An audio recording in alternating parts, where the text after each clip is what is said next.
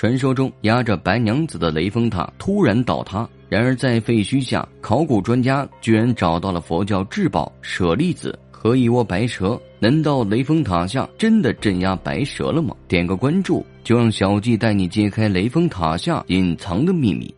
众所周知，传说蛇妖白素贞为救许仙与法海斗法，最终因为水漫金山寺而触犯了天条，而白素贞也被法海镇压到雷峰塔下，永世不得出塔。这本是耳熟能详的爱情故事，并不足以为信，但是民间一直都在流传着传说。雷峰塔倒塌之日就是白娘子出塔之时。其实雷峰塔还真就倒塌过，在倒塌的废墟中，考古专家居然真的发现了一个地宫。树立千年的雷峰塔倒塌，并不是一个值得庆祝的事，但是杭州的人们却欢呼雀跃，大声的呼喊：“白娘子得救了！”许多人还慕名而来，在塔下焚香祭拜。其实二十多年前，西安的法门寺也曾意外倒塌过。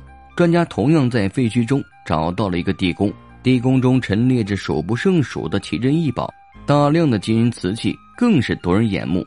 这些珍宝无不在展示它的辉煌历史。其中最让人意外的是，地宫中居然发现了一代女皇武则天穿过的绣裙，还有释迦摩尼的佛骨舍利。不过，武则天为什么要把穿过的绣裙镇压在塔下？舍利又和武则天有什么关系？这些谜题的真相。我们至今都还不知道，而现在雷峰塔下也有一座地宫，它会不会给我们带来什么样的惊喜？或许只有打开地宫的那一瞬间才能揭晓了。二零零一年二月的时候，雷峰塔的发掘行动终于提上日程。虽然做足了心理准备，但是看到雷峰塔的遗址时，还是不由得感叹起来：整个雷峰塔远远看起来就像一个大山丘。这次考古队到这里来，除了探寻传说中的白娘子，还有一个秘密任务，那就是勘察雷峰塔下那个神秘的地宫。清理工作正式开始，考古人员足足花了半年的时间，才将深丘大小的废墟清理完。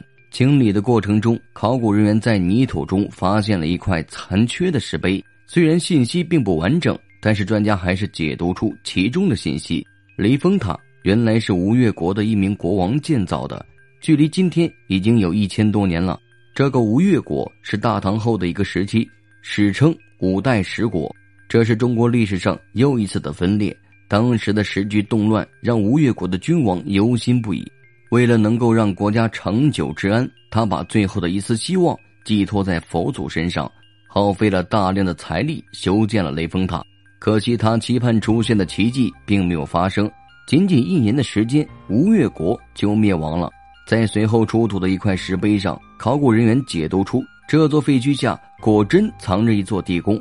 不仅如此，这个地宫中还蕴含着一件佛教至宝，那就是传说的佛罗髻发。佛罗髻发就是释迦摩尼的头发，是传说佛祖的舍利，用来镇压邪物的。难不成这雷峰塔下还真的镇压着白娘子？考古人员有些傻眼了。这座塔可谓是承载了吴越王所有的希望。至于能不能找到传说中的白娘子，考古人员还得继续往下挖。经过不懈努力的发掘，考古人员果真发现了一个神秘的地宫。不过门口却压着一个重达七百五十公斤的巨石。据说在挪动巨石的时候，工作人员看到了数条的白蛇。起初在挪动巨石的时候，因为压顶时太过于沉重，专家提前准备了起吊机。谁知刚吊到一半，起吊机就出现了故障，吊起的巨石悬在半空。虽然有惊无险，但是还是把考古人员吓得不轻。安慰到自己，一定是前一晚烧的香起了作用。地宫下的蕴含的东西，可是让考古人员非常期待。有惊无险后，出现在人们眼中的是巨石下的一个石板。经过测量，石板宽有九十公分，厚大约十三公分。石板上面的泥土上还发现了钱币。在考古人员的仔细清理下，地宫的地板逐渐被移开，沉睡千年的地宫终于重见天日。当所有人屏着呼吸，在昏暗的灯光朝下望去，一颗悬着的心终于放下了。与预想的一样，地宫没有人为破坏的痕迹，一切都保留着最初的模样。摆放在地宫正中央的是一个锈迹斑斑的铁函，铁函下放着各种玉钱、铜钱、玉龟。以及玛瑙首饰等古代文物。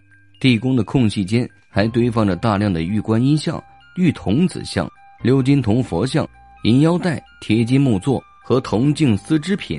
这些被埋葬一千多年的文物，终于又出现在人们的视线中。这一幕也被摄像机记录了下来，投放到了千家万户的荧幕上。不过，由于地宫当年被水浸泡过，文物的提取并没有想象中的那么简单。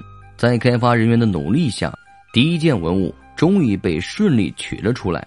这是一面铜镜，上面还清晰的刻画着匠人的名字。通过检测，这正是来自五代十国的产物。这也进一步验证了石碑的真实性。由于文物被水浸泡，层层叠加在一起，提取工作被迫叫停。考古专家重新制定了严密的方案，随后在有序的指导下，依次提取出了三十多件精美的文物。每件文物都是极其精致，都寄托了吴越王祈求佛祖保佑的美好愿望。最后被提取出来的是地宫最重要的铁函。至于铁函中究竟放着什么？出于对文物的保护，铁函的开启谢绝了所有记者的采访。最后的开启地点选在了浙江省博物馆的山洞库房，这里对湿度和温度的控制都有利于对文物的保护。当现场人员缓缓打开厚重的铁函时，传说中的舍利塔映入眼帘。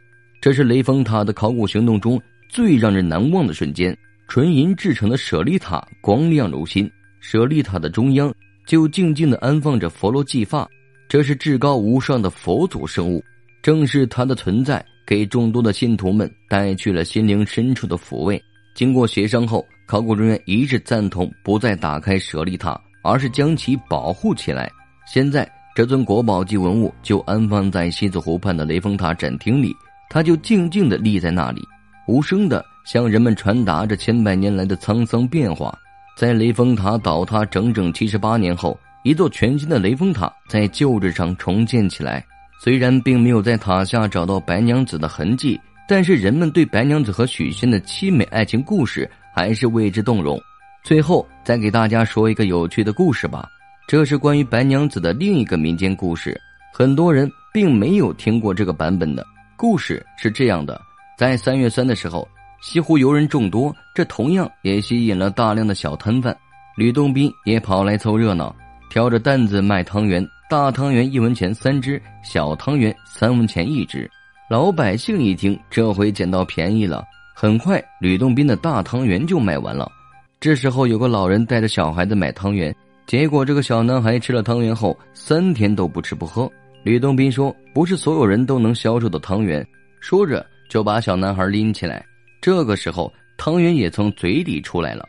西湖边上正好有一个白蛇和乌龟，白蛇速度敏捷，吃到了汤圆，增加了五百年的道行。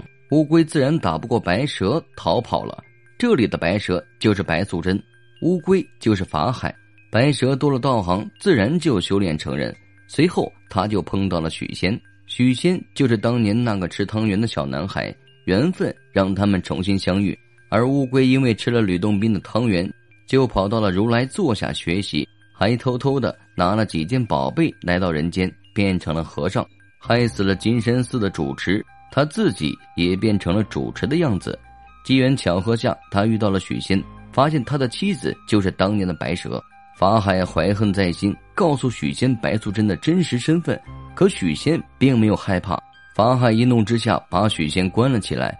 白素贞为救丈夫，就与法海斗智斗勇，最后两人终于破镜重圆，还生下了一个孩子。这个版本的故事皆大欢喜，甚至还解释了三人的因果关系。对于白素贞与许仙的故事，就让这个美好的故事存在各位心中吧。今天的视频到此为止了，对此你还有什么想说的？欢迎评论交流，点关注不迷路，就让我们下期不见不散。